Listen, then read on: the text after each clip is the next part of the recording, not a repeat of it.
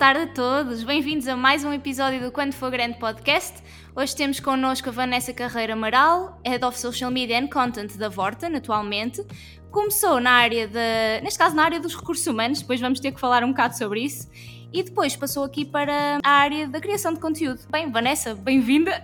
Olá, Catarina, obrigada. Obrigada pelo convite. Ora é essa, ora é essa. Não sei se queres acrescentar aqui alguma coisa, é dos Açores já agora, está muito melhor do que nós atualmente, aqui no continente. Eu diria que sim, mas isto nunca se pode atirar foguetes, não é? Mesmo. Para, para a coisa de dar uma volta e, e ficarmos numa situação muito semelhante à que, à que está neste momento a acontecer no, no, continente português, é muito rápido. Por isso, não, não vamos atirar foguetes, mas sim, estou muito bem. Exato, não vamos aguentar. Estou, estou desconfinada, estou desconfinada, o que já é ótimo. Bem, e tens feito umas caminhadas que eu tenho visto aí no Instagram, por isso, tenho. olha, é algo que eu tenho que fazer. Não, tenho, sabes porquê? Porque a minha rotina, eu vim para os Açores no final de novembro, uhum. aproveitando que estava em teletrabalho, e então disse: Olha, vou para os Açores e assim já fico para o Natal, mas tinha passagem de regresso a seguir, não é? Passado uns dias voltava para o continente. Entretanto, aconteceu o que aconteceu e os casos escalaram e eu decidi, olha, não vou para Lisboa para ficar confinada, fico aqui que estou muito bem, estou com a minha família, estou com os meus, consigo ter uma vida relativamente normal, claro, com todas as seguranças, continuamos a andar de máscara, continuamos a higienizar as mãos, continuamos a manter o distanciamento social,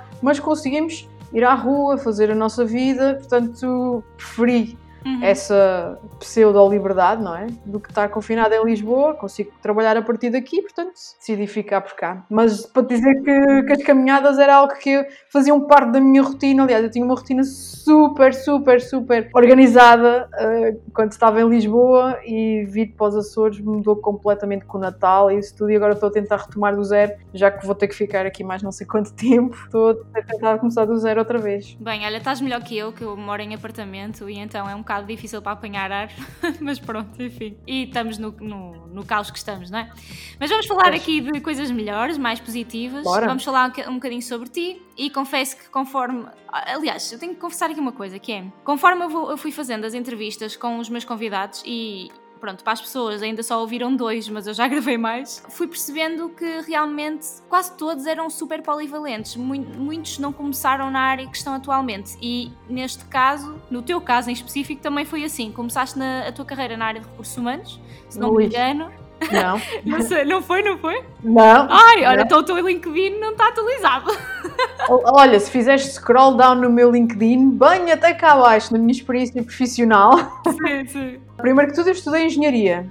Eu, quando fui para a faculdade, fui para engenharia. Engenharia geográfica, para depois no terceiro ano mudar para engenharia informática, que era o que eu queria. Força, vai, explica, porque realmente tens muito mais história do que aquilo que eu pesquisei, por isso. Pois, lá está. Eu, quando acabei o secundário, estava na área de. estava na, em física, achava eu que queria ir para engenharia informática, porque, pronto, era uma miúda que sabia mexer em computadores e que fazia páginas na web desde, desde que existia web, ou desde que existia web acessível a toda a gente. Portanto, achava eu que engenharia informática era a minha cara. Uhum. Uh, e enganei-me.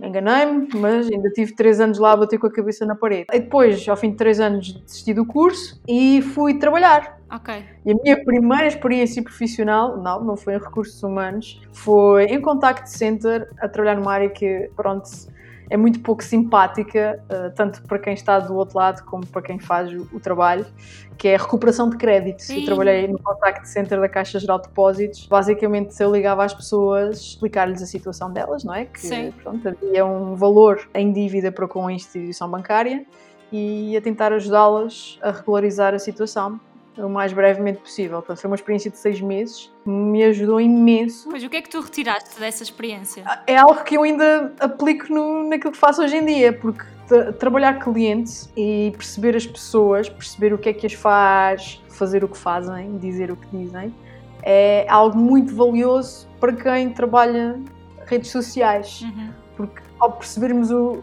esses motivos, estamos também a perceber a nossa audiência e de que forma é que nós podemos melhor servir essa audiência. Uhum. Isto foi uma experiência super, super, super enriquecedora. Foi só de seis meses, mas enriqueceu imenso. E o que é que, qual é que foi assim, na tua opinião, qual é que foi a parte mais difícil de comunicar? Porque neste caso tu tinhas que dizer o que estava em dívida, certo? Certo. Como é que era a reação das pessoas? Qual é que foi assim a pior, a maior dificuldade ao dar esse tipo de notícia e conta um bocadinho dessa experiência. Era, hum, como é que eu ia dizer, as primeiras vezes que o fiz, eu tinha pavor de o fazer. Antes da chamada começar, ainda por cima aquilo era automático, terminava a chamada, começava logo outra, ok? Uhum. Uh, eu não tinha controle nenhum sobre as chamadas que eram feitas. E nem tinhas tempo para processar, quase. Não tinha tempo para processar, caía-me um script logo no ecrã do computador, só dizia quem era a pessoa, o valor que estava em dívida e, e, qual era a situação da pessoa, ou seja, se aquilo já ia para o Banco de Portugal, se não ia para o Banco de Portugal, se, como é que. E lá está, já tinha um pseudo-plano de como é que a pessoa podia regularizar a situação o mais brevemente possível. E eu tinha um pavor medonho as primeiras vezes que o fiz de encontrar uma pessoa do outro lado que fosse pouco receptiva, que uhum.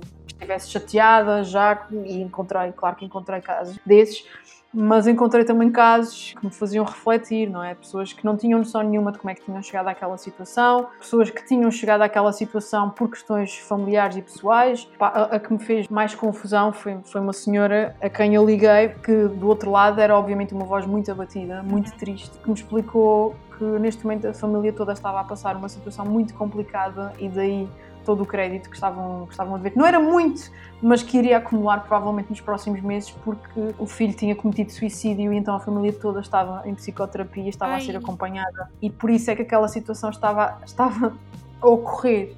E essa deve ter sido de, das situações que mais me marcou, não só por, por, por aquilo que ela me contou, mas pela voz que eu encontrei do outro lado. Bem, eu nem sei muito bem o, que dizer, porque realmente deve ser difícil, não, não são situações fáceis de lidar e ainda por cima tu ali tinhas um objetivo. Uhum tinhas que cumprir, não é? E que se calhar, claro que também era o teu trabalho ouvir as pessoas, mas não sei. Acho que é um bocado complicado porque tu ali tinhas que fazer com que a pessoa pagasse a dívida, não é? Sim, eu tinha que tentar convencê-la de que tinha que resolver a sua situação o mais brevemente possível porque depois aquilo só escalava e ao ir para o Banco de Portugal, depois tu não ficas sem poder pedir créditos durante não sei quantos anos, era, acho que era mais ou menos. É uma situação complicada. Mas pronto, deu-me deu essa bagagem, deu-me essa bagagem para, para perceber pessoas, para, para ter a paciência que muitas vezes nós não temos para ouvir, tentar pôr-nos um bocadinho nos, nos sapatos de, de, outras pessoas, das outras pessoas. Foi por isso, foi por isso que depois quiseste ingressar na área de recursos humanos ou como é que essa oportunidade surgiu? Esse foi um devaneio que eu tive, muito honestamente, porque eu depois tive seis meses, não é? Acabei o meu percurso e decidi que queria voltar a estudar. Mas nessa altura já decidi que queria ir, uh, tirar o curso de gestão. Okay. Com, com base num insight meu de. Eu, o que é que eu gostava de ser quando era pequena? Só para te dar um, um exemplo muito concreto. Ai, não respondas já. Já vais responder a isso. É? Pá, pronto. Não, não. Estou a brincar. Dá lá o contexto. Não, mas é, é, é, preciso, é preciso ter contexto. Eu, eu desde pequenina que ou queria ser artista ou queria de alguma forma criar conteúdo ok? okay. Sempre foi sim, o meu sonho. Ou fosse através da música, ou, desenho não dava uma para a caixa, eu só sei desenhar stickmans, ok? Uh, mas okay. fosse música que aprendi a tocar, que escrevi, compus, fosse multimédia, eu aprendi a fotografar minimamente, mas o vídeo era algo que me fascinava, a escrita era uma, era uma forma muito rápida que eu tinha de me expressar, por isso comecei a fazer páginas na internet muito cedo, porque precisava de deitar cá para fora coisas, uhum. não é? Uhum. Portanto, eu sempre achei que iria seguir uma via artística. Eu, no meu décimo ano, por exemplo, por exemplo equacionei para o conservatório, Uau. em lugar de continuar no ensino, no ensino normal. Mas depois, pronto, ponderei as coisas e achava, e é um preconceito muito grande ainda em relação a isso, que é, se calhar hoje em dia já não é bem assim, mas naquela altura eu achei que ser artista não, não me ia pôr comida na mesa. Então optaste pelo lado seguro, inicialmente. Exatamente, fui pelo lado seguro, fui para a física, mas depois acontecendo estas cenas todas, não correu bem a engenharia, fui trabalhar e depois eu pensei, vou tirar o curso de gestão, sabes porquê? Porque hum, eu adorava jogar videojogos também. Sim. Era a segunda coisa que eu gostava mais de fazer quando era miúda, era jogar videojogos. Fora tudo o que tinha a ver com, com arte e com criação de conteúdo, sim, sim. eu adorava jogar videojogos, mas não eram videojogos normais, ok? Eu gostava de jogar aqueles videojogos em que eu tinha que gerir um hotel, tinha que gerir, já geri prisões, já geri quintas, já geri escolas, já geri parques de diversões, pá, uh, hospitais. Tudo isto em contexto de jogo. Tudo isto em contexto de jogo. Eu jogava videojogos, videojogos em que eu tinha que gerir cenas. E então sim, eu sei, pá, vou para a gestão, vou para a gestão. Acho que é uma boa forma de escolher. Então, eu, eu, quando tenho que tomar uma decisão assim, pá, mesmo importante na minha vida, eu gosto de recuar a quando eu era criança. Digo, como é que, como é que a Vanessa pensaria enquanto criança? Não é? Porque acho que no fundo há sempre uma criança dentro de nós e ela muitas vezes está certa, aquele instinto, estás a ver? E não me enganei. E se calhar aquilo que nós queremos quando somos crianças realmente é ainda sem toda a pressão. Sim, sim, porque lá está, é, uhum. as crianças não têm filtros, as, pessoas, as crianças seguem o seu coração, seguem. E ainda não estão formatadas, não é? Exatamente, seguem os seus sonhos. E eu já mais do que uma vez fiz esse exercício para mim própria, quando tenho que tomar uma decisão em relação a qualquer coisa mais importante na minha vida, pensar o que é que a Vanessa, criança, a Vanessa de 7, 8, 9 anos, faria? O que é que ela pensaria? Para onde é que o coração dela a ia levar? E foi com base nesse insight né, que, que decidi tirar o curso de gestão. E fiz o curso de gestão em 3 anos, correu tudo bem, fiz a licenciatura, mas depois, isto para chegar aos recursos humanos, isto tudo para chegar aos recursos humanos, eu estive numa tuna, numa, na, na, tuna feminina da Universidade dos Açores, sim, porque eu depois deixei, deixei Lisboa e optei por voltar aos Açores, mas não vim para a minha ilha, que é a Ilha Terceira, fui para, para São Miguel para a Universidade dos Açores. E envolvi-me em, em, em, alguns grupos académicos, e um deles a Tuna, porque eu tocava, e portanto, sabes como é que é no início do. Quando chegam os calores, as tunas todas vão à pesca para ver quem é que sabe tocar alguma Eu também coisa. fiz parte da tuna, portanto, não sabia tocar. Pronto, é, vieram à pesca várias tunas e eu acabei por me juntar a uma delas. E fui mestrina da tuna nos meus dois últimos anos em São Miguel. Era uma tuna feminina e gerir 40 mulheres às vezes é complexo. Acredito, acredito. Sabes que muda conforme a lua e todas nós temos luas diferentes. Exato, exatamente. Sei perfeitamente porque eh, durante minha vida toda, quase todas as minhas turmas foram só de mulheres a partir do secundário, por isso hum, é complicado. Eu não quero ser aquela pessoa que diz tipo, ai, as mulheres uh, tratam-se mal umas às outras. Eu acho que não é, não é aí, não é por aí. Pá, somos mulheres e todas juntas a, a coisa. Uh, torna-se às vezes, não quero dizer difícil, mas torna-se complexa. A mulher é um ser complexo, ok? 40 é hiper complexo. Exato. Portanto, achando eu que a minha liderança estava a correr muito bem e que eu tinha muito jeito para gerir pessoas e para organizar pessoas, decidi ir para recursos humanos. Ok.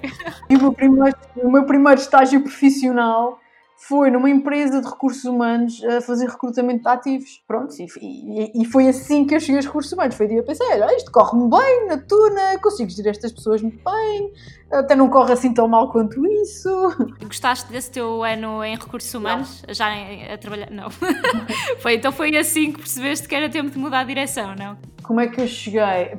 Eu acho que não teve propriamente a ver com, com a área em si de recursos humanos Teve mais a ver com a empresa, eu não me identificava com os valores da própria empresa e a forma como as coisas eram geridas na empresa, e isso tenho que dizer com toda, com toda a frontalidade e sem medos, porque assim, pronto, eu, Vanessa, não me identifiquei, se calhar quem lá está identifica-se e está tudo bem, mas eu, eu não, pessoalmente. Uhum. Por isso, também, quando me foi dada a oportunidade de continuar, disse não, não, não quero continuar. Foste corajosa, digo-te já, porque muitas pessoas podiam escolher o conformismo mesmo não gostando e não se identificando. Mas não, acho que foste corajosa e nem toda a gente consegue fazer isso. Mas sim, continua, desculpa. Eu já tinha, já tinha, já tinha um plano B e um plano C. Eu tenho sempre um plano B e um plano C, sabes? Tipo, okay. não, não, não, eu uh, no, já percebendo nos últimos meses que estive nessa empresa, já tinha, já, já, já, tinha mais do que percebido que a coisa não, não, não estava a correr bem, não é? Que eu não estava uhum. a gostar da experiência. Então comecei a montar uma agência de comunicação aqui na minha ilha. Ah era eu e mais outros dois sócios. Ok. Pronto, isso, e, porque, pronto, aqui nas ilhas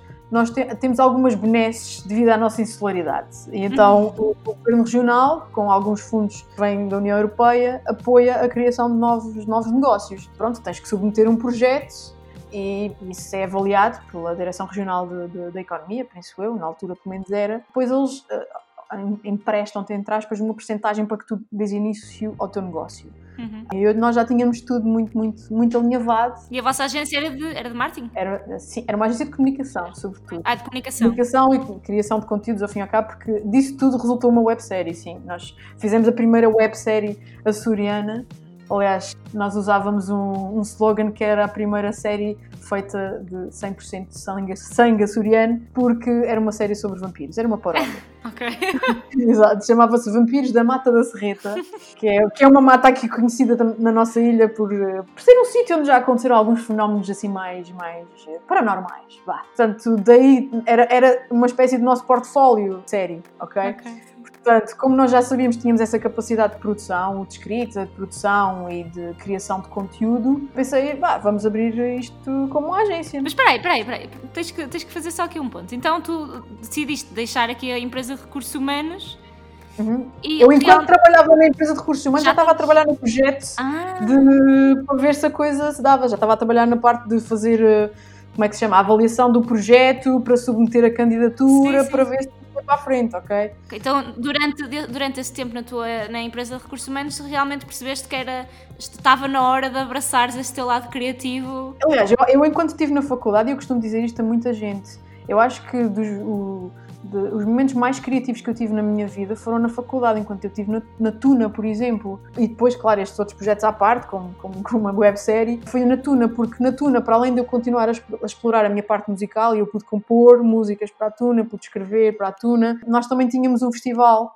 todos os anos em que convidávamos tunas do continente a virem visitar Ponta Delgada, neste caso, ficarem a conhecer a cidade e participarem no concurso também, obviamente. E nós todos os anos fazíamos uma curta-metragem. Okay porque o festival tinha sempre um tema. Fazíamos uma curta-metragem e eu, nos últimos três anos que lá estive, uh, fui eu que escrevi e realizei as curtas-metragens que depois eram exibidas no Coliseu Michelense, onde era, onde era o Festival da Tuna. Portanto, posso dizer que já exibi, exibi três curtas-metragens para, para 3 mil e tal pessoas, o que é engraçado. Sim, brutal. O que é muito engraçado. E uh, foram dos momentos mais criativos de, de, de, da minha vida, foi foi isso, foi ter essa possibilidade de, de, de, trabalhar com outras pessoas criativas, porque eu não era a única, obviamente, na, na Tuna. Nós tínhamos uma excelente relação com a Tuna masculina e também trocávamos muitas sinergias. Aliás, posso dizer abertamente que eu me inspirava muito naquilo que eles faziam porque eles eram muito bons. Eu acho que hoje em dia eles ainda são um exemplo da comunicação, que são os. Que eles, to, todas as campanhas que eles fazem, por exemplo, para recrutar novos calores, Sim. na altura do Natal, eles fazem tipo um reminder sempre que, que existem e de que os ensaios são hora tal, dia tal. Eles são muito bons a, a promoverem-se, muito, muito bons.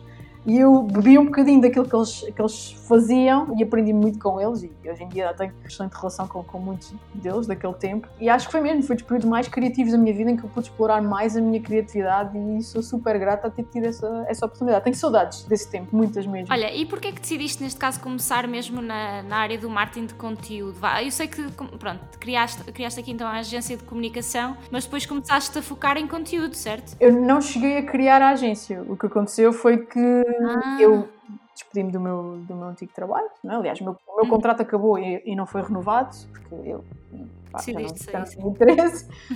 Fui-me embora e voltei para a Ilha Terceira. Estávamos mesmo a finalizar, a dar os toques finais no projeto, quando eu percebi que também aquilo não ia funcionar. Isto, ao longo da vida, uma pessoa vai, vai percebendo certas coisas. Em que sentido, já agora? Pá, os meus dois sócios eram um casal. Ah, ok. okay. Sim, e sim. o que aconteceu foi que estávamos em frequências de onda completamente diferentes. Diferente, eles, queriam, eles queriam fazer família, queriam ser pais, e eu muitas vezes dava por mim a fazer muito do trabalho sozinha. Já tinha feito toda a parte da avaliação do projeto, porque eu era a única pessoa de gestão, uhum. e estava a ver que em muitas das situações ia ter que ser eu a fazer tudo sozinha e também não, não era isso que eu queria para mim. Eu, queria, eu precisava deles, precisava claro, muito sim, da ajuda claro. deles. E eles estavam noutra, estavam noutra. Eu nem os censuro, eu nem os censuro, é.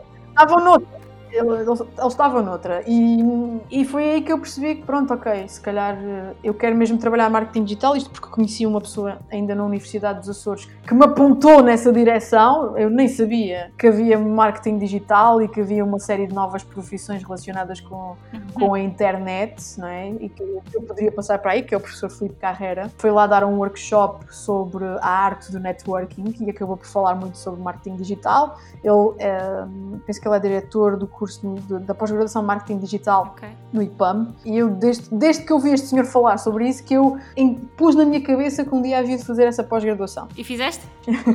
Fiz. uh, portanto, depois que a agência não funcionou, eu decidi voltar a Lisboa. Não queria dizer com uma mão à frente e outra atrás, porque eu tenho sempre ali um, um plano B, como te disse há bocadinho, mas tive que vender o meu carro, tive que vender a minha guitarra, tive que vender. Foste mesmo à procura do sonho, literalmente. Se fui à procura do sonho, não sei se. se eu, eu, costumo dizer assim: fui à procura do American Dream, mas só que em Lisboa. Exato sem saber bem o que é que isso era. Atenção, porque eu ainda enquanto estava uh, nos Açores comecei a mandar uh, candidaturas para empregos e não sei o que mais. Quando cheguei a Lisboa, sem emprego, fui trabalhar outra vez para um contact center. Trabalhei no, cheguei a trabalhar no contact center da OK Teleseguros. Pá, uhum. precisa, precisa ganhar uns trocos e, e, vamos ser sinceros, é muito fácil entrar nesses, nesses empregos. É mesmo fácil se tu fores um bom comunicador, se fores responsável e cumprires Sim. É muito fácil entrar, porque eles estão constantemente a precisar de pessoas. É, um, é, é, altamente rotativo por causa disso. E eu entrei e tive, tive alguns meses a trabalhar na OK Telesurge. Entretanto, sou chamada para uma entrevista na Vorten e eu já nem me lembrava que tinha concorrido para a Vorten. Candidataste normalmente, ou seja, pelo website deles, não sei se na altura... Foi, eu nem sei, eu não, eu, Catarina, para ser o mais sincera possível, eu nem me lembro de ter submetido essa candidatura. Não sei se foi o website, se encontrei num carga de trabalhos, não sei, não faço a mínima ideia, só sei que devo tê-lo feito, ok? Acho que sim, senão. Porque senão ninguém me tinha chamado, acho eu. Exato. Uh, pronto, e, e, e, sou chamada para fazer uma, uma primeira dinâmica de grupo, se não estou em erro. Depois, a partir disso, fiz o processo de recrutamento normal e em dezembro de 2013 entro na, na Vorten, Vorten Online fui trabalhar para o, para o e-commerce da Vorten. Foi assim que eu, que eu cheguei lá. Olha, tenho aqui uma pergunta precisamente relacionada com a tua entrada então aqui na, na Vorten em 2003. 13. Já estou maluquinha, lá está. Eu hoje estou um bocado. Bem, passaste por várias posições, todas elas relacionadas com conteúdo e social media. Uhum. Neste caso, começaste como content, ma content manager, depois content producer, digital project uhum. manager e por aí. Certo. E eu gostava de saber aqui a tua opinião, que é como é que era a marca antes de Vanessa, de tu chegares, e qual é que achas que foi o teu contributo para aquilo que a, que a Vorten é atualmente uh. e para aquilo que conhecemos? Oh, Paco, fogo. Qualquer coisa que possa responder a isso vai sempre parecer tipo fogo, esta tipo é bem presunçosa. Não, nada disso. Eu, é assim, atenção. Se chegaste onde estás agora é porque fizeste um bom trabalho. E a verdade é que a Vorten há uns anos não é o que é agora. Muito mais acessível. Sim, mas isso. Houve muita coisa que mudou na Vorten nestes sete anos né, que, eu, que eu lá estou houve muita coisa mesmo que mudou na Vorten. Houve pessoas novas que chegaram à Vorten, para além de mim, que, que uhum. fizeram uhum. a mudança. Foi esforço de equipa. É? Eu, sou, eu sofro muito do síndrome do impostor. Eu sou a última pessoa a credibilizar a mim própria. Mas, isso é, mas isto é, é, é um facto. É, é, houve pessoas, uh, por exemplo, o meu antigo diretor do, do e-commerce, quem, quem ainda lá está, o Pedro de Veza, foi alguém que que mudou muito o e-commerce da Vorten. Depois, a nossa atual diretora de marketing, a Inês Drummond Borges, que também entrou nesse período de tempo, mudou muito uhum. o marketing da Vorten. E nos últimos três anos, que são os, são os três anos em que eu estou no marketing e nas redes sociais da Vorten, entrou também o, o meu, o meu atual chefe, o António Fuzeta da Ponta. Aliás, nós entramos para o marketing com uma diferença de uma semana. Ele entrou uma semana antes de mim, eu entrei na semana seguinte. Portanto, que é uma pessoa que também mudou completamente a comunicação da Vorten. Portanto, eu não posso. Retirar uh, o crédito. Não todo, posso de alguma forma dizer, tipo, claro que não, essas pessoas são fundamentais. Como é que era a marca Vorten antes e depois deste, portanto, este esforço em equipa para mudar e o que é que achas, como é que achas que a Vorten é agora percepcionada pelas pessoas? Vá, vamos reformular a pergunta. ok. Eu acho que a Vorten antes era percepcionada como um armazém que vende eletrodoméstico. Acho. Eu acho que em algumas situações ainda, às vezes ainda é percepcionada dessa maneira. Algumas. Entretanto, com todo o trabalho que tem vindo a ser feito, a Vorten passou a ser cada vez mais conhecida como um retalhista de tecnologia e inovação. E acima de tudo, um retalhista que pensa e trabalha uhum. para o cliente. Acho que o trabalho que foi feito nestes anos e com estas pessoas, não é? entre outras pessoas, não vou enumerar todas as pessoas que contribuíram para a Vorta, nós somos 700, só na estrutura central, depois mais os 3 mil e tal em loja e nos TSCs, nos nossos, nas nossas, eh, nos nossos serviços de reparações, portanto nós somos muitos, todos contribuímos de alguma forma para que exista essa mudança, aliás, a Vorta não é uma empresa que, que a mudança e a melhoria contínua. Pá, é questionável se podia ser mais rápido ou não, isso cada um vai ter a sua opinião, mas é uma empresa que procura sempre melhorar, identificar o que é que está a correr menos bem e uhum. melhorar, fazer acontecer. Okay? Se demorar é normal, não é? Porque a Vorten tem, o... tem uma estrutura muito grande. A dimensão, é isso. Então, quase que obrigatoriamente é. quebra aqui pronto, a velocidade. É, é, é, Tem, tem uma estrutura muito grande que uma, uma pessoa como eu, e agora aqui este, faço aqui este disclaimer, uma pessoa como eu tive que aprender muito uma coisa que é paciência trabalhar numa empresa tão grande e que exige, vá lá, não quero dizer uma burocracia, mas às vezes sim, porque tem que passar por 500 mil pessoas até às vezes receber um ok. Tive que aprender muito paciência, mesmo, porque eu sou aquela pessoa do tiveste ideia, acho que ela vai funcionar, temos que fazer já. porque senão vamos... Exato, eu também sou assim. Senão vamos perder o timing. Vamos perder o timing e quando formos fazer, formos fazer já vai ser só ridículo. Exato, eu também sou muito assim, por isso percebo perfeitamente. Pronto, e acho que esse, essa deve ser uma dor de pessoas como eu e tu, quando trabalham em grandes estruturas, eh, devem passar muitas vezes. Por isso eu tive que aprender a arte da paciência e a respirar fundo muitas vezes, quando não respondem àquele e-mail, quando dizem eu ainda não te consigo responder, eu ainda não sei. Tenho que fazer um Exato, ai, eu estou super a entender, porque revejo-me imenso nisso também. Pronto. E às vezes não tem nada a ver com a pessoa que está imediatamente acima de ti. Exato. As outras mil pessoas que estão claro. acima dessa pessoa, mas pronto, uma pessoa aprende, isto é tudo um crescimento, aprendi a ser mais paciente. E, um, e é essa a marca, é essa a marca que nós somos. Somos uma marca de tecnologia, de inovação, somos uma marca de todos para todos não há, cá, não há cá caixinhas e não há portugueses de primeira nem de segunda. Nós somos uma marca de todos e para todos os portugueses. Somos uma marca muito democrática e acessível acima de tudo. Olha, e tenho que também fazer aqui uma pergunta. Esta pergunta já veio do público, veio da Joana, uma das Joanas que te fez algumas perguntas, uh, que é como é que é trabalhar numa empresa com, uma, com a dimensão da Sonai, porque a Vorten pertence à Sonai. Sentes que é mais difícil, sim, ao grupo, ao grupo. sim Sentes que é mais difícil de implementar ideias disruptivas ou fora do padrão? Não. Se calhar por causa da tua liderança, não? Há coisas que. É, sim, eu sou uma pessoa que precisa sempre de ter algo. Sempre. Vá lá. Também fui aprendendo com o tempo que há certas coisas que não podem ser. não posso implementar toda, a, toda a, a, ideia que me vem à cabeça. Né? Mesmo quando estava noutras situações na faculdade, eu preciso sempre ter ao meu lado aquela pessoa que me puxa para baixo, senão eu vou voar. E às vezes eu às vezes não tenho asas suficientes para voar.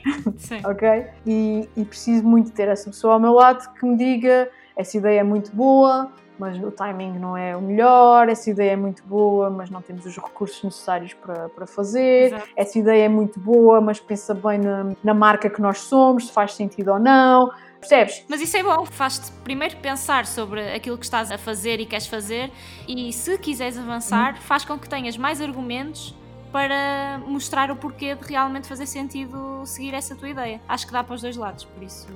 Sim, sim, eu, eu, eu, eu, costumo dizer, um dos maiores medos que eu tenho na minha vida, medo mesmo, pavor, não vou dizer que me tira horas de sono porque eu felizmente durmo bem, durmo descansada, é verdade.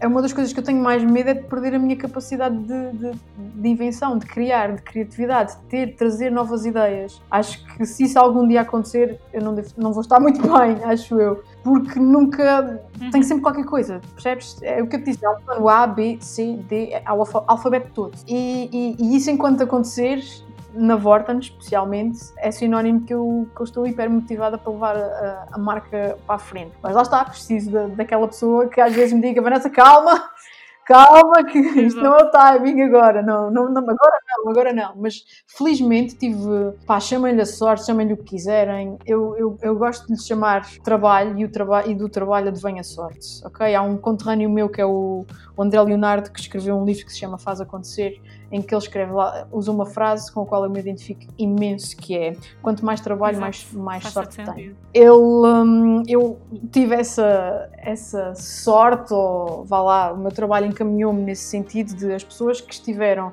a coordenar-me uh, na minha passagem pela Vorten, foram sempre pessoas que tiveram uma abertura enorme às minhas ideias, às minhas sugestões, pessoas que puxavam até por mim e puxam por mim e desafiam-me a pensar, ok? Portanto, eu, eu não tenho absolutamente razão de queixa alguma nesse sentido. Eu sempre tive liberdade para pensar e para fazer coisas. Acho que também é bom dizer, na verdade, é bom perceber essa tua experiência, porque eu acho que esta pergunta eh, veio um, um pouco do estigma que as pessoas têm com grandes uh, empresas corporativas, que uhum. associam sempre, sei lá, uma estrutura mais vertical, sem grande cooperação, talvez entre colaborador, por isso acho que também aqui desmistifica um pouco Sim. Pronto, essa parte. Olha, sim, sim força, força.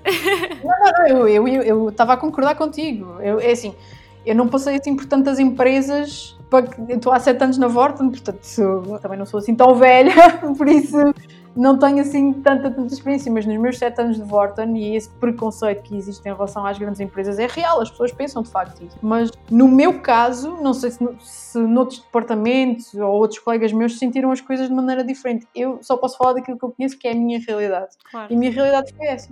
Boa. Olha, vamos aqui para uma pergunta um bocadinho mais técnica e vamos satisfazer aqui a curiosidade da Ana Catarina. E ela pergunta: achas que ter um departamento interno de marketing numa empresa é melhor do que fazer outsourcing? Eu acho que isso é, é muito. É, acho que depende, lá está. Não vou dar a, eu não vou, eu não consigo dar uma resposta do sim ou não a isso porque depende muito da empresa, depende da capacidade da empresa de ter ou não um departamento de marketing, depende de, pá, de uma série de, de, variáveis. No nosso caso, e tendo em conta a nossa dimensão, uh, fez-nos sentido porque, por exemplo, quando eu fui para as redes sociais, não existia uma equipa de redes sociais no marketing da Vorten, ok? Uhum. Foi criado foi criada essa equipa, foi criada essa estrutura, foi criado o meu cargo, que também não existia, para que isso acontecesse. Quem é que fazia antes? Quem fazia antes era outsourcing, portanto havia, ah, um, okay, pivô, havia um pivô de marketing que trabalhava com, com uma agência que criava o conteúdo. Ok. Não havia estratégia, não havia guidelines, não havia, não havia uma presença Vorten que se, que se percebesse claramente que aquilo era uma Vorten, uhum. ok? Não havia, não havia estratégia. Antigamente era assim. Quando me chamam para ir para as redes da Vorten, houve aqui uma mudança no chip. Que é, nós acreditamos que fazer isto internamente vai funcionar melhor para nós. O que não significa que seja melhor para os outros. Seja melhor para os outros. Acho que é mesmo uma questão de perceber. Pá, se estivermos a falar de uma, de uma empresa, uma pequena, média empresa, se calhar sim, vais ter, vais ter uma empresa que alguém vai ter que fazer tudo, incluindo a comunicação. Não é? Uhum. Mas à medida que a tua empresa vai crescendo, não é? vais começar a perceber que precisas de ajuda. E se precisas de ajuda, vais ter que começar a ter, a delegar e a delegar, se calhar, a trabalhar com agências, a trabalhar com freelancers que te ajudem, ajudem na comunicação da empresa. Uhum. E, mas depois, se calhar, para voltares às origens e pensar que agora tenho um departamento grande, com capacidade para criar algo in-house único, vou buscar as pessoas certas ao mercado para ajudarem a fazer isso. Porque tu ao teres a, a marca in-house, não é? A teres uhum. uh, os departamentos in-house, mesmo que vais buscar malta às agências, eu acho que isso vai acontecer cada vez mais. Eu acho que as marcas, as grandes marcas, os grandes negócios, cada vez mais vão ter tipo mini agências dentro dos departamentos de marketing. Acho que é essa a evolução natural da coisa. Nós vamos, vamos, vamos buscar os maiores criativos às agências, vamos buscar os melhores, melhores videógrafos, vamos buscar os melhores uh, copies, vamos buscar tipo Pá, isso, isso, acho que isso vai acontecer. É o que Aliás, já se vê, já se vê mesmo nos requisitos das candidaturas a pedir mesmo o fator obrigatório de experiência em agência, portanto. Agência, exatamente, exatamente. Portanto, eu acho que isso vai acontecer cada vez mais. Dentro das empresas vamos ter mini agências. Achas que há mais controle da marca? Exatamente. Eu acho que há mais exatamente, é mais fácil de controlar a forma como a marca sai para o mundo. E, e, ter uma agência, atenção, eu não quero dizer que com isso as agências não façam um excelente trabalho. Há muita agência muito boa a fazer um excelente trabalho e nós temos a nossa agência de criatividade, que é a Full, trabalha há muitos anos com a Vorten e se trabalha há muitos anos com a Vorten é porque, é porque a Vorten gosta de trabalhar com, com a Full, obviamente. Agora, mas trabalha na parte da publicidade, na parte de, de criativa. Em redes sociais achámos que a coisa tinha que ser, tinha que ser um bocadinho diferente. Primeiro por uma questão de criação de estratégia e achou-se que a estratégia tinha que ser feita in-house. Sim, faz sentido. E depois disso, se iríamos fazer outsource ou não, porque nós fazemos outsource. A nossa equipa é 50-50. Nós temos 50% dos nossos ah. recursos são in-house, os outros 50% mais, mais ligados à produção do conteúdo é outsource, que não deixa de ser okay. tudo uma grande equipa, porque nós tratamos todos como se tivéssemos... Como se fosse na mesma Exatamente, exatamente. já trabalhamos com eles já vai fazer 3 anos e somos todos uma grande equipa. Boa. Tenho aqui várias perguntas do público, por isso é que depois até tive que atualizar aqui a tua, o teu roteiro, vá, porque okay. realmente foram muitas perguntas. Tenho aqui outra, uh, de outra Joana, e pergunta, como é que é o dia de uma Head of Social Media e de uma equipa de redes sociais? Como é que é o dia? Olha, depende do que é que se está a passar. Há dias em que é muito eclético e está, estão a acontecer milhões de coisas e nós temos que, de manhã tínhamos aquele dia muito calmo, muito preparado, os nossos posts já estavam todos prontos, já estavam agendados com antecedência, está tudo a correr muito bem, tudo o resto está em produção e estamos só a acompanhar, porque nós preparamos o nosso post plano, fazemos sempre com um mês de antecedência, claro temos sempre aquela margem de manobra caso aconteça alguma coisa, porque estamos sempre em cima das tendências, não é? Mas preparamos o, o nosso pão com manteiga, está preparado no mês anterior. Um mês. Boa. No mês anterior. Eu tenho uma pergunta sobre Força. isso. Vocês, por exemplo, isto aqui também foi uma pergunta do público, eu até acabei por não integrar aqui, uhum. mas uh, visto que vocês têm esse planeamento mensal uhum. De antecedência, vocês usam as ferramentas, por exemplo, Facebook Creator Studio ou usam mesmo uma, uma ferramenta paga para fazer essa gestão de, de conteúdo, sim? Nós, nós, para Facebook em específico, usamos o Creator Studio, ok? Ok, boa, boa. Para outras redes já não é bem assim. Ok. E usam o quê? Se puderes partilhar. Posso perfeitamente. Neste momento nós usamos um AgroPulse okay. Para, para posts agendados em outras redes, porque ou não estamos a pôr mídia nesses posts, ou vamos pôr a posteriori, portanto o post pode sair primeiro organicamente. Sim. E, e, depois é que vamos lá, lá promover. Para Facebook, bem, o algoritmo do Facebook é aquilo que nós sabemos, não gosta de plataformas externas, portanto tem que ser tudo feito tem que ser tudo feito dentro da, da, plataforma. Por acaso eu acho que a ferramenta é super intuitiva, por isso. Sim, sim, sim, sim. Isso nem, nem, nem sequer tem razão de queixa, aquilo é seguir passinhos. Bem, e, e o resto do dia? Conta lá, continua, desculpa lá a interrupção. não, não faz mal, não faz mal. O resto do dia, pronto. Um dia normal é, temos tudo pronto, agendado, estamos só a acompanhar o processo de produção com, com a nossa produtora, a ver o conteúdo, a validar o conteúdo, a trocar bolas com eles porque nós temos uma reunião com eles todas, apesar do posto plano já estar alinhavado, temos uma reunião de equipa com a equipa toda, eh, todas as semanas. Porque há sempre coisas que surgem. Se estamos nesse ponto em que está tudo a correr bem e é um dia normal, estamos só a acompanhar o processo de produção e a ir, a ir agendando os nossos posts, a construir os nossos copies, tudo segue a sua vida normal. Em dias em que acontece qualquer coisa, por exemplo, sei lá, uma pandemia. Exato. Uma pandemia, tudo aquilo que nós tínhamos agendado para um mês de repente deixa de fazer sentido. Então é preciso rever tudo, tudo, tudo, tudo, tudo em meia dúzia de horas Uau. para fazer acontecer. E, e, neste caso, quando vocês adaptam o tipo de conteúdo, neste caso, contexto de pandemia, né? Uhum. Fazem. Portanto, vocês depois têm que voltar a reagendar esse mês, ou não? Sim, sim, sim. Aproveitam sim, sim. algumas coisas? Há coisas que podemos aproveitar, obviamente, e que continuam a fazer sentido. Não, não te quero dizer isto quando viemos para casa, não é? No início, em março. Uhum. Houve coisas que nós aproveitámos, mas ah, foi muito pouco, Catarina, porque a realidade mudou tanto que os conteúdos que nós tínhamos agendados deixaram de fazer muito sentido. sentido. Nós tentámos manter eh, as coisas de engagement que pudessem puxar ao engagement sem ser ofensivas, sem serem too much, porque era uma altura muito crítica e as pessoas poderiam levar a mal, mas de, tudo o resto mudou. Tudo o resto mudou. Os de engagement que nós achámos, com, pronto, com a nossa sensibilidade de quem está nas redes todos os dias, achámos que as pessoas iam continuar a levar na boa, mantivemos tudo o resto tivemos que mudar. Tudo o resto, mesmo que a própria marca também, a comunicação da própria marca também mudou. Uhum. E nós temos que acompanhar isso, não é? Pois eu sinto que as pessoas uh, fora deste contexto de redes sociais e do marketing não percebem muito bem que às vezes é preciso fazer essa, essa adaptação, porque uhum. senão pode correr mal, porque o público nós não conseguimos prever até certo ponto, mas as reações são imprevisíveis, não é? E acho que até uhum. temos aqui o exemplo, por exemplo, do caso da FNAC, não, também não quero estar a entrar muito, com, com aquele lançamento uhum. de, da promoção que eles fizeram por causa da Sara Carreira, que se calhar teve certo. super boa intenção, mas que foi mal percepcionado pelo público. Vá. E eu, eu, sou aquela pessoa que eu, eu pode acontecer a qualquer Sim, pode acontecer. Okay? Essa situação em específico que, que, que aconteceu com é a nossa concorrência, aconteceu com eles, poderia ter acontecido connosco. Portanto, como é que se lida com uma situação destas? Como é que se lida com uma situação dessas? Por acaso, acho que eles lidaram da maneira eh, da maneira mais correta, porque assumiram, disseram que tinham a maior das intenções. Se tinham ou não, eh, nunca vamos saber, e também não é para aqui, claro. para aqui chamado. Mas, mas assumiram que, pronto, a intenção era boa era valorizar o trabalho da artista, mas que não tinham pensado nessa hipótese de ser ofensivo. Eles foram sinceros e transparentes. Eu acho que é isso que tem que ser a comunicação de uma marca hoje em dia: é dizer, ok, nós se calhar cometemos um erro, não tínhamos visto essa possibilidade, mas cá estamos nós a, pedir desculpa de forma humilde e, e vamos tentar, tentar ter mais cuidado no futuro. Acho que isso é a melhor abordagem. Portanto, é manter aqui a humildade e ser honesto. Sim, sim, sim, completamente. Olha, Vanessa, para ti existe alguma rede social mais importante? Como é que fazem esta escolha de canais? Esta pergunta é da Joana, outra Joana.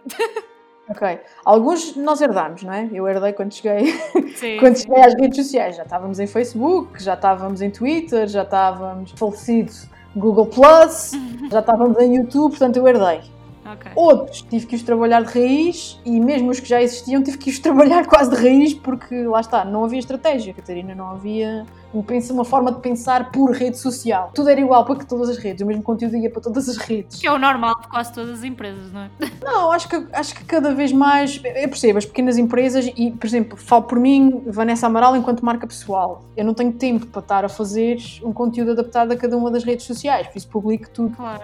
tudo o mesmo conteúdo, se é válido, publico em todas as redes. Mas uma marca grande que tem essa possibilidade tem e deve diversificar, deve adaptar, deve primeiro perceber se aquele tema é ou não pertinente naquela rede social, porque pode não ser, derivado ao, ao target, às pessoas que lá estão. Então é preciso fazer todo esse trabalho. Mas perceba as empresas que, que, que pequenas que não têm essa capacidade. E isso é ok. Nós fazemos aquilo que podemos. Agora, uma marca como a Vorten, que pode, teve que pensar canal a canal e primeiro perceber se estavam nos canais certos. O Google Plus ia acabar dali uns meses, portanto, tchau, fora. O, o, Facebook era um canal hiper promocional. Era só posts de compra aqui um frigorífico, preço riscado, desconto de X porcentagem. Era só era, era hiper promocional. Hiper. E continua a ser, mas numa vertente dark post, ou seja, não vai para o moral. Okay. No moral só vais encontrar conteúdos de entretenimento e informação. E graças a Deus, graças a essa estratégia, nós temos um orgânico muito bom no Facebook da Vorten. Os outros canais tivemos também a perceber. Nós, quando eu cheguei lá, como te disse, havia um Twitter, Vorten PT. Esse Twitter era péssimo porque era uma réplica do Facebook. Exato. Não, não, não, não, tinha nada a ver. As pessoas estavam-se a marimbar para o Twitter da Vorta. Estavam-se a marimbar. Acho que é uma estratégia comercial, ainda por cima no Twitter, que é tão pessoal, não é? É pá, sim, sim, sim, sim. Não havia, não havia uma forma de pensar Twitter. Não havia. E é uma rede que eu gosto muito. Aliás, eu, eu agora sou formadora de, de, de, Twitter Marketing no, na Lisbon, Lisbon Digital School. Pá, e foi um convite que eu aceitei, tipo, sim, bora! Porque eu adoro o Twitter como rede social, como rede social de conversa conversa, muita conversa. No Twitter que a gente conhece as pessoas, ou lê uh, perspectivas e opiniões, informação. Uh, adoro, adoro o Twitter. Adoro, adoro, adoro. Já podemos já entrar por aí, se quiseres. Se quiseres também explicar um bocadinho aqui o que é que fizeste como é que decidiram abraçar esta nova estratégia, porquê escolherem um estagiário e criarem uma narrativa por, eh, okay. por aqui. Um, então, Twitter era aquela desgraça que nós já falámos, não é? Entretanto, não, não tenho vergonha nenhuma de dizer, a marca estava a trabalhar mal essa rede social. Entretanto, havia uma submarca de videojogos que é a Vorten Game Ring e nós percebemos com a nossa ida para o Rock in Rio em 2018, foi a primeira vez que a música e, e os videojogos estiveram juntos no mesmo espaço, nós percebemos através do Twitter que havia uma comunidade gamer em Portugal no, no Twitter que era extremamente ativa nesta rede. Então, já que o nosso Twitter estava morto e, e também a própria Vorten Game Ring, a estratégia que tinha anteriormente, também não estava a funcionar muito bem, decidimos na altura lancei o desafio, lá está. É daquelas coisas, lanças o desafio à tua chefia e ele podia muito bem ter-me mandado dar uma volta, mas não, ele ficou a pensar nisso e ele disse que sim. Que é, e, que, e se transformássemos a Vorten Game Ring numa marca de conteúdo nas redes sociais? Que tem pontualmente uma presença física em eventos. E ele foi pensar nisso e não é que o homem disse que sim. E foi o que aconteceu. E então lançámos o Twitter Vorten Game Ring e acentuámos a nossa presença na Twitch como Vorta Minha Mãe. Pois era isso que eu ia perguntar. Vocês já estavam na Twitch ou. Nós já estávamos quando eu entrei, há três anos, só que só estávamos como. Imagina, só transmitíamos torneios que, que patrocinávamos. Não tínhamos esse okay. grande. Nem sequer tínhamos grande mão na coisa. Era, dávamos aquilo a uma, uma produtora, que a marca parceira, por exemplo, uma Oman, da HP uh, é que contratava e tudo, e só ligávamos o, ligávamos o live e pronto, e não havia, e estava feito. Estava feito, não havia grande, grande controle sobre a coisa. Portanto, isto, isto para chegar ao, ao nosso Twitter Vorten PT. Desativámos na altura o Vorten PT, mantivemos o handle, mas desativámos. Passámos a ter uma presença Vorten Game Ring no Twitter, com, com uma atitude já um bocadinho à lá estagiário, não é? Muito de meter-se com os gamers, falar com os gamers, ele sabe do que fala ainda por cima, porque joga, porque sabe o que é que está a acontecer na atualidade de gaming. Depois a Twitch, eu costumo dizer que a Twitch é a nossa televisão, onde nós assistimos à bola. Para quem gosta de bola, uhum. pronto. A Twitch é onde nós assistimos à bola. O Twitter é o café para onde nós vamos no dia seguinte comentar a bola. Exato. Ok? Sim, faz sentido. E isto funciona muito bem, este circuito. E essa é a estratégia que está mais ou menos montada. Nós temos uma comunidade de videojogos dentro de Vorten Game Ring, ou onde a Vorten Game Ring se insere, que acho que é mais assim. Nós não criamos uma comunidade, nós inserimos-nos numa comunidade que já existia e tratamos-nos de igual para igual. Portanto, é isso. Nós criamos estes conteúdos, estes momentos para interação com a marca e depois temos basicamente a marca tem amigos. Exato. Ponto final. Temos pessoas com quem nós falamos numa base diária. Mas vocês realmente aproximaram-se aqui mesmo do vosso público, porque lá está, as pessoas até já vos eh, tagam para vocês fazerem desafios, e por isso é que surgiu até aquele, aquele GIF muito famoso que vocês lançaram no Twitter. E eu acho que é um piadão, porque ninguém está habituado a ver marcas de grande renome a responder, a responder de uma forma tão informal. isto estás a falar já do Vorten PT, sim. Sim, do Vorten PT, já. Mas isto é, isso, é, isso é uma construção, isso é uma construção, porque pronto, Vorten Game Ring era isto. Uhum. E de repente, e porque nós começou a, começou a ser-me estranho, por exemplo, numa Black Friday, nós não termos uma presença Vorten PT em Twitter. Quando surgem dúvidas de clientes não é? É estranho ser uma Vorten Game Ring a responder, não é? Sim. E então eu achei que se calhar era bom reativar a presença Vorten, nem que fosse para fazermos um apoio ao cliente proativo, uhum. não é? Sempre que alguém mencionasse Vorten, nós irmos lá, mas está tudo bem, Sr. X, podemos ajudar de alguma maneira. Achei que era importante fazermos isso. Entretanto, em dezembro de 2019, a pessoa que também gera Vorten Game Ring sai-se com uma resposta. Isto foi muito básico. Foi uma miúda que, por acaso, até tem alguma, alguma tração no, no Twitter, não é uma, uma, mega influenciadora, mas, mas é uma pessoa que, pronto, já, já move algumas pessoas. Foi, faz o seguinte tweet: Foi a uma loja Vorten e nas colunas da loja Vorten ligou o som de um filme pornográfico. Ha ha ha ha, não é? Funny. E escreveu isso no Twitter. Nós vimos isso e respondemos: Isso não é boa drena. Pelos vistos, era uma expressão de um podcast de um comediante que eu não consumo, mas a pessoa que, que estava no Twitter na altura consumia e então usou essa expressão. Sim. Pum, explodiu. Explodiu, polémica.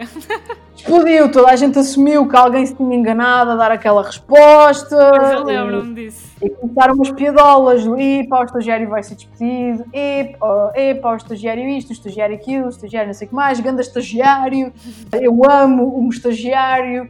Pronto, toda a gente assumiu que era um estagiário a gerir a Vorten no Twitter. Então nós decidimos, ok, então o Twitter é gerido por um estagiário, só que ele não é um estagiário qualquer, ele não é certamente o estagiário como, eu já ouvi por aí muitos comentários do ah, ele é explorado, ah, ele é mal pago. Ah. Primeiro que tudo é o estagiário, ou seja, ele é uma persona criada criada na tentativa de humanizar mais a marca. Uhum. E atenção, isto de tentar humanizar mais a marca é mesmo assim há uma pessoa ali a gerir a nossa presença. Portanto, as pessoas também não se podem esquecer disso. É uma marca, mas está ali uma pessoa de verdade, de carne e osso, que respira oxigênio como nós e que também se ofende muitas vezes com as porcarias que, que, que lê na, na rede social e com as porcarias que as pessoas escrevem para a marca. Sem contexto, muitas vezes, sem contexto absolutamente nenhum. Portanto, isto, nós decidimos ir para essa, para essa estratégia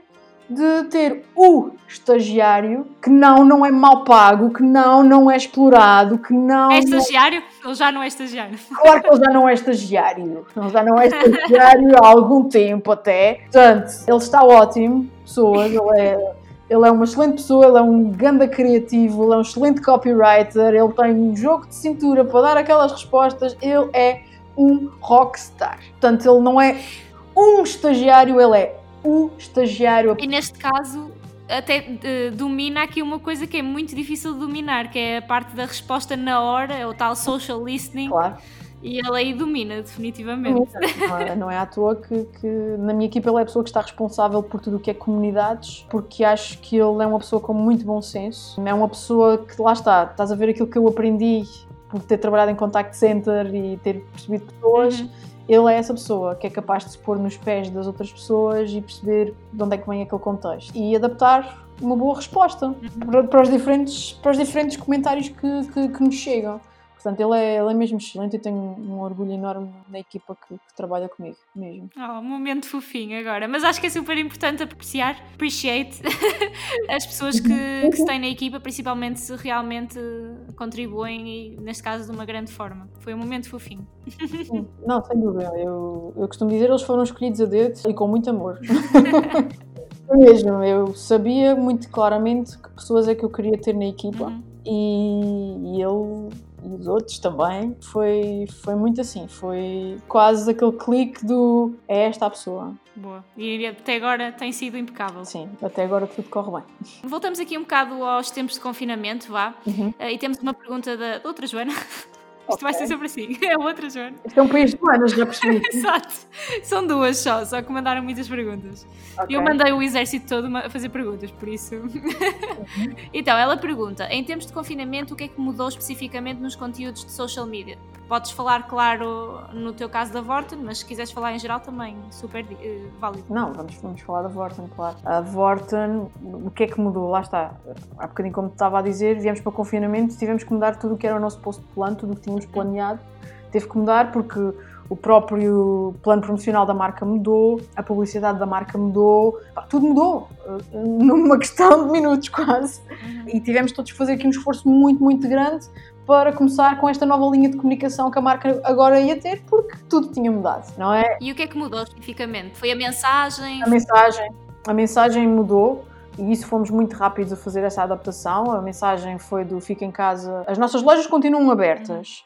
Mas, e, e, em segurança, porque nós fomos logo considerados das primeiras lojas uh, Covid safe, fizemos um trabalho brutal nas nossas lojas de, de, de ter tudo de acordo com as regras de, de, segurança, portanto, também aí, mais uma vez, props para a nossa para a nossa malta de infraestruturas porque foram capazes de fazer esta adaptação em tempo recorde e, e, e, portanto a comunicação era, era muito por aí. Se precisares de ir à nossa loja, estamos abertos e podes ir em segurança. Se não quiseres ir a uma loja, não há problema. Podes ir a vorten.pt que nós entregamos em tua casa. Podes acho que, que até o slogan era, era, e agora voltou a ser outra vez, é, podes contar com a nossa entrega. Pois isto também, assim, dentro do mal, que é o contexto da pandemia, acabou por gerar aqui uma grande oportunidade que era, portanto, começar a subir a parte de e-commerce da Vorta, não é? Sim, o nosso e-commerce correu muito bem, não é? Eh, em virtude dessa situação, é? As pessoas ficaram em casa, mas tinham que comprar as coisas. No entanto, houve, houve, há outras coisas que requeriam na mesma que a pessoa fosse à loja, coisas que variaram, coisas que, percebes, eh, coisas que tu precisas no imediato e nem sequer podes esperar que alguém te vá entregar, mesmo que te entregue no espaço de uma hora. E há coisas que simplesmente as pessoas querem ver antes de comprar, porque eu acho que eletrodomésticos ainda por cima, que é um valor se calhar mais caro. Certo, certo, certo, certo, certo. Houve uma série de coisas que aconteceram, uh, mesmo antes de irmos para o estado de emergência, mas algumas pessoas já estavam em casa de pessoas que o frigorífico avariou, que o micro-ondas avariou. E isso deve ter acontecido ao longo de todo, de todo o, o, confinamento e de todo o estado de emergência. Portanto, as pessoas continuaram a precisar e graças a Deus que a Vorten teve a sorte de ser considerada uma loja que vendia bens essenciais, porque de facto não ter um micro-ondas em casa, não sei se já te aconteceu, mas é muito chato. É Tens que aquecer tudo no fogão. É muito chato, perde tempo, né? E não teres um frigorífico é ainda mais chato, não é? Porque sim, sim. vais ter que comer takeaway, todo takeaway ou, ou ou encomendar o Uber Eats todos os dias, portanto é uma pipa de massa, portanto ainda bem que, que isso aconteceu. Ok, falo não só da perspectiva de negócio, não é? Porque uhum. as lojas continuaram abertas, as pessoas continuaram a ter os seus trabalhos. Nós prestámos de facto um serviço aos portugueses, estávamos disponíveis para os portugueses. Sim, concordo, 100%. Aliás, não recomendo ficarem sem uh, o micro-ondas, porque se tiverem um fogão como o meu, que demora muito tempo a aquecer, portanto não vale a pena. e lá está, concordo com o que tu disseste. Fora isso, tivemos N situações, por exemplo, olha, os senhores quando o cabelo começou a crescer, muito preocupados. Pá, nós vendemos Sim. máquinas de cortar o cabelo. Os cafés fecharam, não faz mal, nós vendemos máquinas uh, Nespresso, Dolce Gusto, tipo, continua a beber a bica em paz e em segurança em tua casa. Percebes? Tipo, são estas pequenas coisas que uhum. nós tomamos por garantidas, que de repente deixamos de, de o ter, mas que, olha, se nós conseguirmos de alguma forma atenuar essa, a falta dessas rotinas que nós tínhamos com, com tecnologia, olha, estamos aqui, podes contar com a nossa entrega. Boa. Qual é que achas que é assim a parte mais difícil do teu trabalho? Ui, tinha, sobre isso tenho algumas coisas para dizer. Diz, lá. Porque, hum, em primeiro lugar, é mesmo a questão da, da, da, valorização desta, desta área. Porquê? Porque toda a gente acha que é um expert em redes sociais só porque tem uma página de Facebook ou de Instagram. Exato. Toda a gente tem uma opinião. É pá, toda a gente, toda a gente. Ah, eu tenho uma página, tenho, até tenho mil seguidores, eu podia fazer isso na boa. Eu, ok, então anda para aqui fazer. Que é muito diferente de teres um perfil, perfil pessoal e teres um perfil de uma marca. E depois, como é uma área em que toda a gente tem uma opinião porque tem um perfil, não é? Uhum não há uma credibilização ainda dessa área. E depois é outra coisa, e isso também é mais uma irritação minha. A quantidade de pessoas que fazem workshops de 3 horas de redes sociais e que automaticamente são profissionais de redes sociais. Se não é assim, eu acho que isto requer alguma. Eu estou. Eu, eu, eu, uh, sempre trabalhei redes sociais, sempre trabalhei conteúdos, não é? Estou só há 3 anos na Vorta. Eu, eu, aliás, eu sofro do síndrome do impostor, portanto, eu nunca, nunca vou ser aquela pessoa que diz eu sou expert nisto ou naquilo. Uhum. Se calhar é isso que te, também vai Portanto, ajuda-te a ir buscar cada vez mais conhecimento. Eu, eu, eu, não, não, me sinto sequer na legitimidade de o fazer, ainda mais nesta área em que tudo muda tão uhum. rápido. Como é que tu uhum. podes ser expert numa coisa que é tão volátil como o digital? Uhum. Né? É mesmo volátil. O que é agora, daqui a 5 minutos já não é. Eu não sou expert. Se eu sou expert em alguma coisa, é na minha curiosidade. Uhum. Eu sou curiosa. Eu vou à procura. Eu quero saber como é que se faz. E eu sou expert nisso, em, em ser curiosa. Tudo o resto, eu não posso dizer que sou expert no que é que seja. Eu acho que ninguém pode fazê-lo. Uhum. Mesmo, mesmo, mesmo. Claro que há pessoas que sabem muito mais do que eu, porque têm muito mais experiência nisto do que eu, trabalham há muitos mais anos nestas áreas do que eu. Eu sinto-me desta maneira. Eu não, não, não consigo dizer que sou expert, consigo dizer que sou curiosa. Que sou curiosa e que gosto de fazer coisas acontecerem. Sabes que eu até te vou contar aqui uma, uma situação que eu já ouvi, que é muitas vezes o cargo de social media é associado uhum. como entry level. Ou seja, as pessoas uhum. automaticamente e algumas empresas consideram o posto de social media como uma coisa de entrada, quando se calhar gerir redes sociais é provavelmente uma das coisas mais importantes a nível de comunicação, porque nós estamos a falar diretamente com o consumidor, nós estamos e, e, ser considerado entry level só aqui já tem há um preconceito em relação a quem trabalha redes uhum. sociais Primeiro porque acham que qualquer pessoa pode fazê-lo, depois porque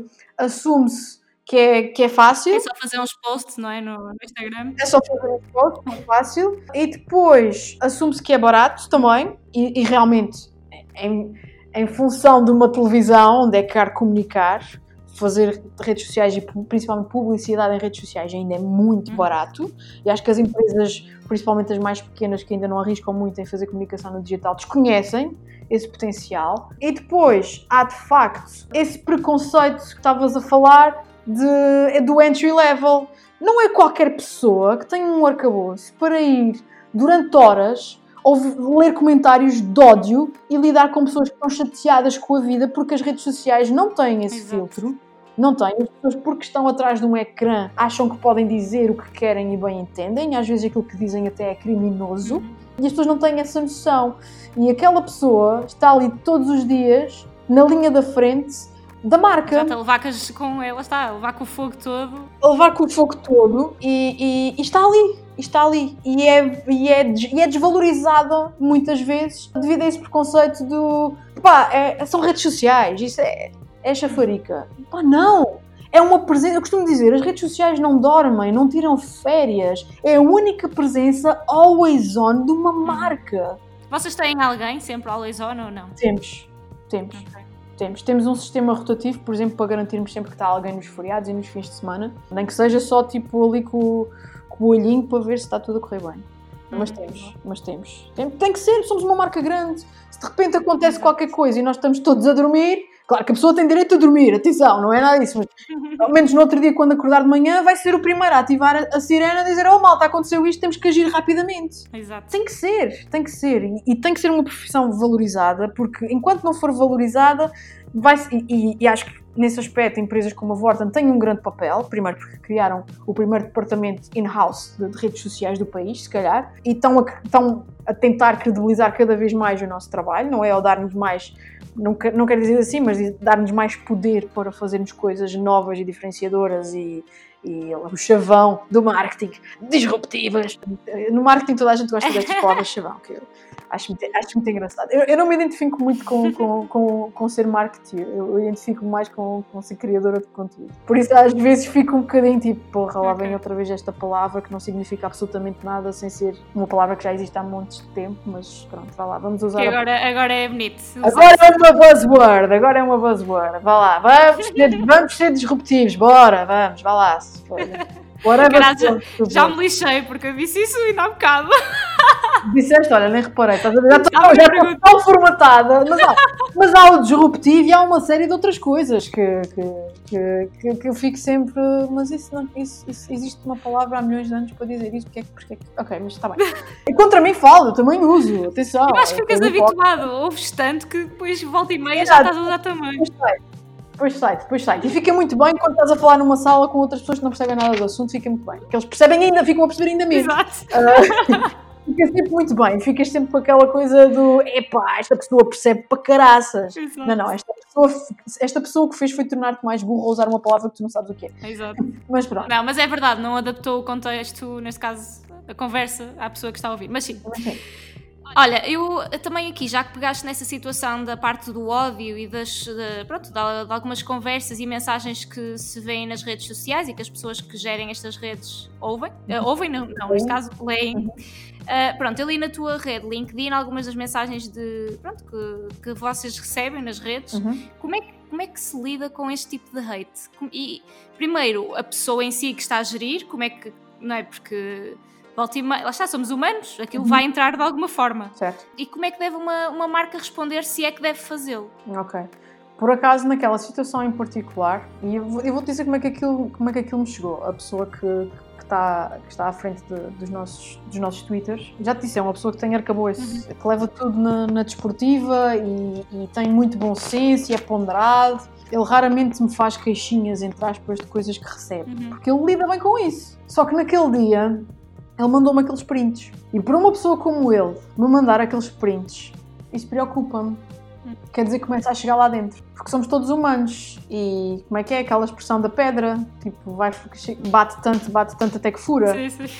E eu tenho muito medo que isso aconteça às minhas pessoas. Que é, ok, eles são, têm um arcabouço, são tão capazes de lidar com, com, com, as situações, sabem que a internet é mesmo assim, uhum. só que todos os dias, todas as horas. E só porque sim. Algum dia, e só porque sim, sem saberem porque é que, tá, e porque é que aquilo lhes está a acontecer, não é? Tenho muito medo que, que cedam, que cedam no sentido de que, que lhes chegue lá dentro e que lhes faça mal, que lhes faça mal à sua saúde mental. Por isso, quando ele me mandou aquilo, a, a análise que eu fiz foi: ok, para tudo, para tudo e agora vou-me preocupar com ele. Uhum. Ok, estás bem. Tipo, Portanto, primeiro preocupaste com a pessoa em si. Primeiro preocupei-me com a pessoa em si, porque não achei muito normal ele fazer aquela partilha. Porque eu já te disse, ele lida muito bem. Ele lida muito bem com essas coisas, ele sabe que pá, na internet, tipo, 70% são idiotas que precisam de amor. Vão para ali odiar. Eu costumo dizer, pessoas bem resolvidas e informadas não vão para a internet odiar. Não vão. Exato. Infelizmente, nas redes sociais lidamos com, com, essa, com a outra metade, né? que é desinformada e que vai odiar. E ele é uma pessoa que está sempre super bem, nunca...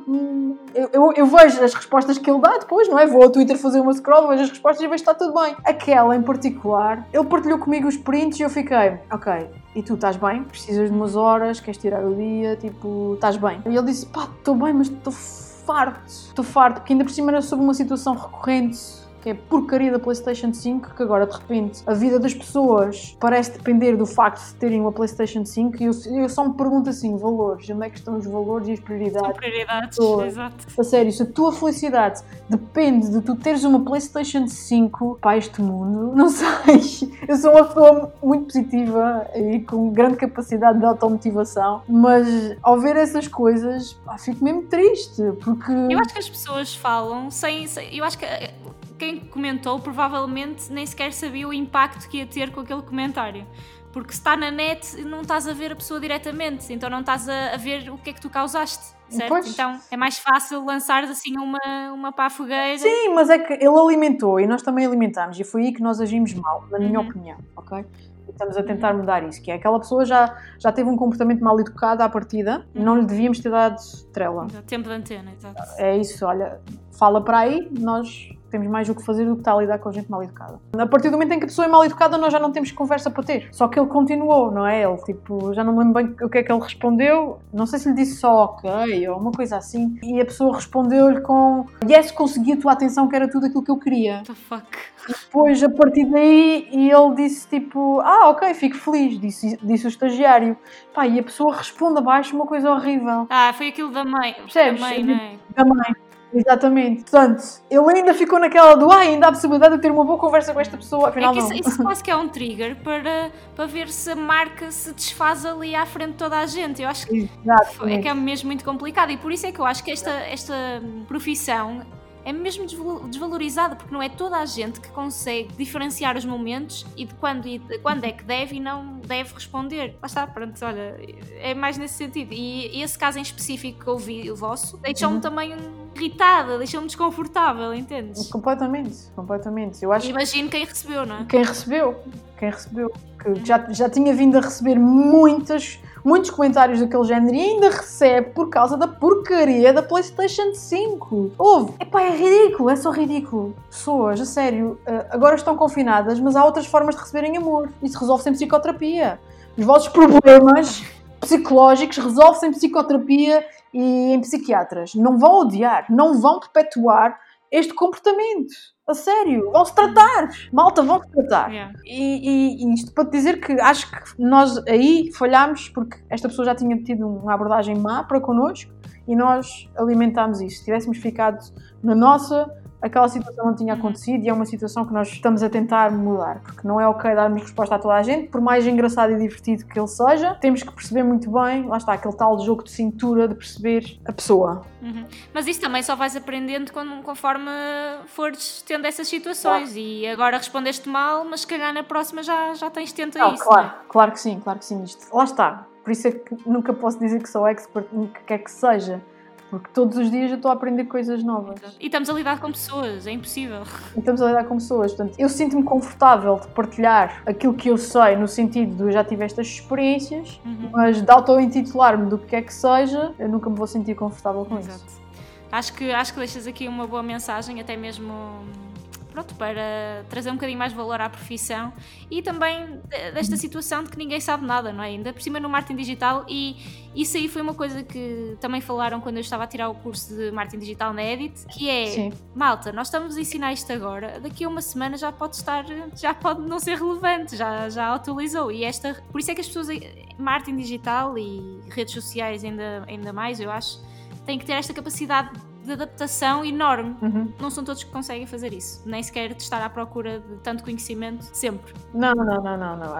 Eu acho que é, é- Eu costumo dizer, olha, stay curious. Se gostas de marketing digital, se gostas de redes sociais, se gostas de trabalhar Uhum. na internet, não é? Tens que te manter curioso ou curiosa, porque hum, está sempre a mudar e muda tão rápido, de um dia para o outro já estás completamente desatualizado. E ao estar desatualizado, bem sabemos que deixas de ser uma, ou poderás deixar de ser uma mais-valia para a organização onde, onde tu te inseres. Portanto, é muito importante mantermos curiosos, não só em relação ao marketing, mas em relação a todas as áreas que nós trabalhamos. Acho que aquele hum, o acomodar-me na minha profissão é algo do tempo dos nossos pais. Não é para nós, não é para nós. Nós temos, que- temos que estar sempre, sempre, sempre, sempre na linha da frente do conhecimento e a tentar perceber mais e melhor sobre aquilo que nós queremos Boa. fazer no nosso Olha, só tenho que também acrescentar aqui uma coisa que é, acho curioso o facto de dizeres que tu não és uma especialista, és simplesmente especialista em ser curiosa, porque a minha convidada anterior, a Silvia, mencionou exatamente a mesma coisa. Por isso, Olha, estamos aqui em sintonia e acho que faz todo sentido, lá está, porque te obriga a procurar mais. Uma pessoa curiosa vai atrás de mais. Não se contenta com aquilo que, que, que tem e que existe. Claro. E pronto, deixo aqui também a, a mensagem.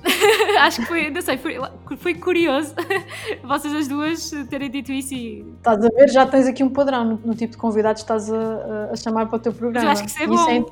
Exatamente, exatamente, exatamente. Estás aqui a reunir um, um leque de pessoas que vai de encontro, se calhar, aos Exato, teus valores. Sim, concordo. E aos valores que tu queres passar com, com o programa que tu estás a criar. Isso é muito giro e é muito Concordo, importante. por acaso. Por isso, parabéns, Catarina. Oh, obrigada, Vanessa.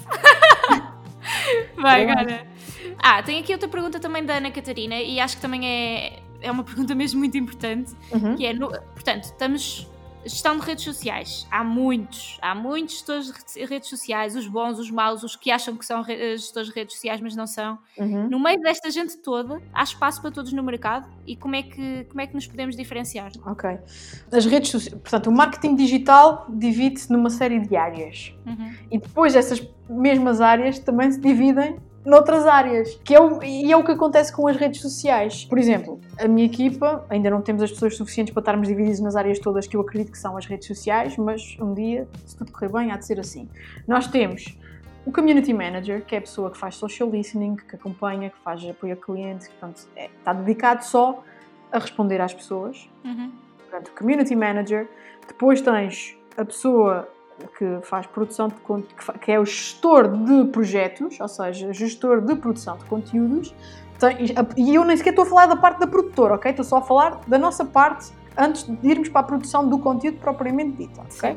Portanto, temos a pessoa que gera as comunidades, que está em permanente contacto com as nossas audiências e que responde às nossas audiências. Depois tens o gestor de projetos de conteúdos, ok? Para as uhum. diferentes redes sociais e depois aqui também se pode dividir por rede social, não é? Antes disso tudo, tu ainda tens o estratega. Exato. Aquela pessoa que pensa cada uma das redes sociais e o que é que faz sentido para a marca como presença em cada uma dessas redes sociais.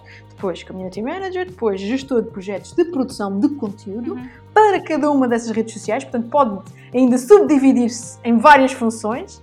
Depois, tens a pessoa de performance, ou seja, de mídia. Uhum. Sai o post, o post é publicado e depois tens a pessoa que vai lá e promove o post conforme os objetivos e os targets que queremos atingir com, com aquele conteúdo. E depois disso tudo, ainda tens o analítico, que é o tipo que depois de, dos posts analisa semanalmente, mensalmente, trimestralmente, whatever, a nossa presença nas diferentes redes sociais, tira conclusões e ajuda-nos a planear o, o nosso futuro para fazermos cada vez melhores ações nas redes sociais. Portanto, acho que o, o, gestor de redes sociais é uma franja e aliás é um, um, cargo redutor, um nome redutor para aquilo que uma pessoa de redes sociais faz atualmente. Uhum. Porque tudo isto que eu te mencionei aqui é algo que um gestor de redes sociais faz atualmente, mais os outros que às vezes têm que fazer design, têm que fazer vídeo, têm que fazer as os coisas todas. Suíços.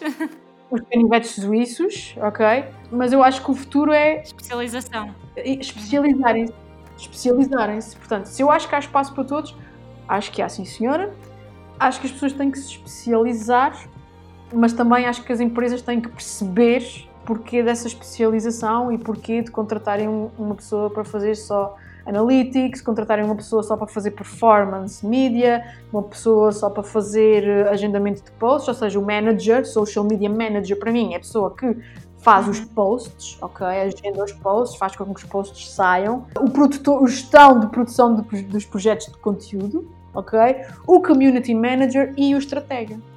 Isto para mim é a equipa de redes sociais. Posso me estar a esquecer de algum nome, mas olha, do que me está a vir à cabeça agora, isto é a equipa de redes sociais. Portanto, a tua parte eh, de como achas que se podem diferenciar é especializante? É especializante, exatamente. Okay, boa.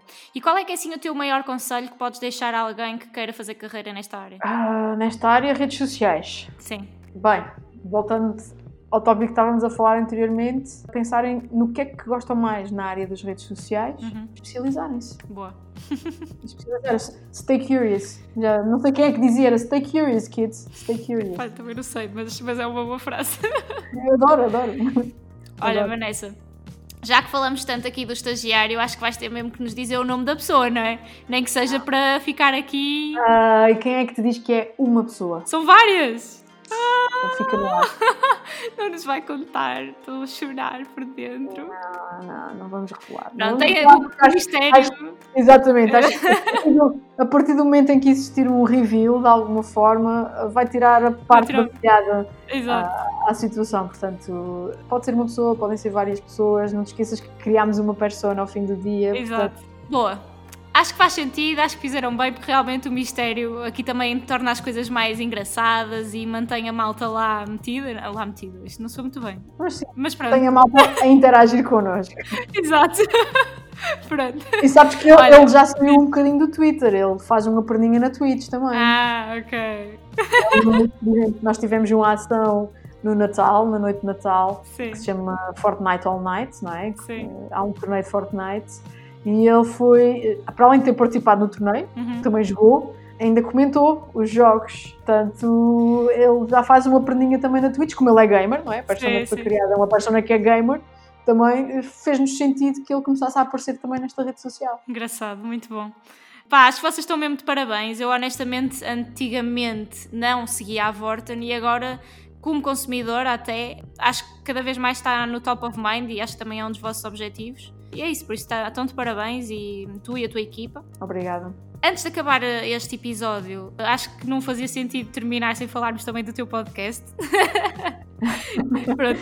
Quem okay. te segue sabe que és muito ativa em geral, nas redes também, pelo menos no Instagram, no LinkedIn, na Twitch também já, já, já, já apareces lá, não é? Uh, não tenho feito grande coisa para a Twitch no último ano, confesso. Apesar de ser uma rede que eu adoro Sim. e se tivesse mais tempo, iria dedicar mais tempo à Twitch. Mas gosto muito, muito, muito da Twitch. Mas no último ano não tive mesmo tempo nenhum, porque não tenho tempo para jogar. Sim. Eu adorava ter tempo para jogar. Eu tenho uma Playstation que me emprestaram ali há um mês e eu ainda não toquei. Tens que arranjar tempo. Pá, não dá. Mas podcast, né? Sim, de força. O meu podcast, Os Antissociais, é um podcast que foi criado com o intuito, cujos temas principais são, são redes sociais, conteúdos e cultura digital, uhum. sobretudo. Portanto, eu na primeira temporada convidei algumas pessoas que eu conheço, né, que, que, trabalharam comigo ou que conheci, fui conhecendo, não é, nestes anos de, de, trabalho, uns em contexto profissional, outros em contexto de copos, que também acontece. Uh, conhecemos pessoas, pessoas fantásticas, não é?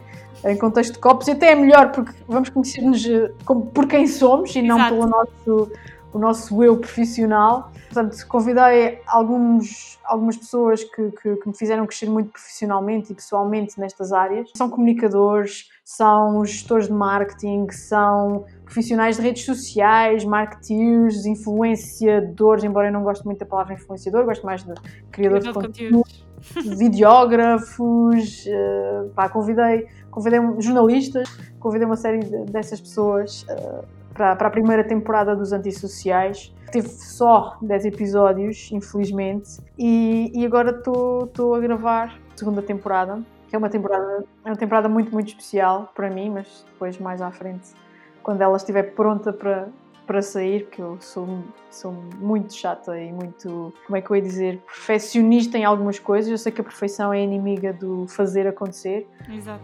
Mas esta quer que seja mesmo, mesmo especial. Vai, é, é, é, é do meu, vem mesmo do coração e é para dar visibilidade a uma situação que eu acho que precisa mesmo, mesmo de ter essa, essa visibilidade. Pois, porque neste caso estás a focar, não sei se é aquilo que estás a gravar agora, mas pelo, pelo que tenho visto vais focar muito nos Açores, não é? Exatamente, então. eu, eu, quis aproveitar o facto de ter passado tanto tempo aqui, porque eu, eu tive três meses aqui no verão, em teletrabalho, estou cá desde o final de novembro e eu quero dar a conhecer quem são os profissionais de comunicação, os influenciadores, os comunicadores, os profissionais de digital, seja de que área do digital for, eh, designers, são açorianos, alguns a viverem nos Açores, outros a viverem fora dos Açores, mas quero, quero que as pessoas conheçam e, acima de tudo, quero que a minha região conheça o marketing digital, porque acho que ainda há muita, há muita falta de know-how, de saber o que é que é isto do marketing digital e a mais-valia que pode ser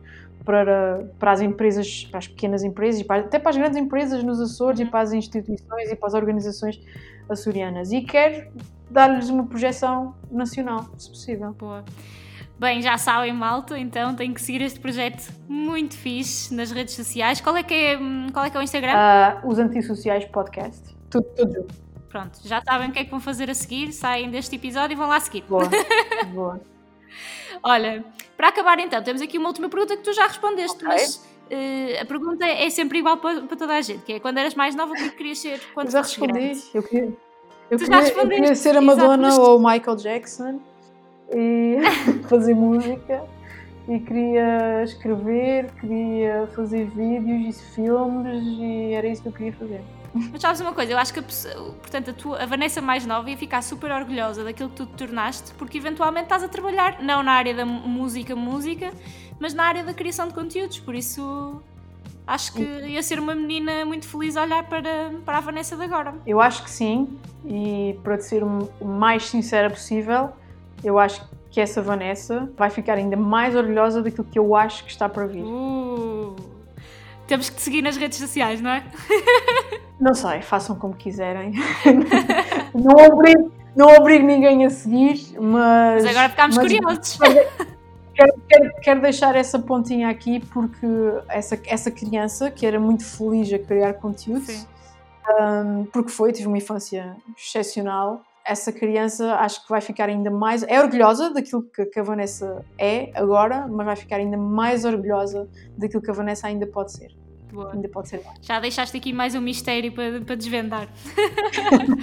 Olha, Vanessa, quero-te agradecer imenso por teres. Pronto, primeiro que teres vindo aqui, tirar o teu tempo para apanhar sol, se calhar, que hoje estava bom tempo.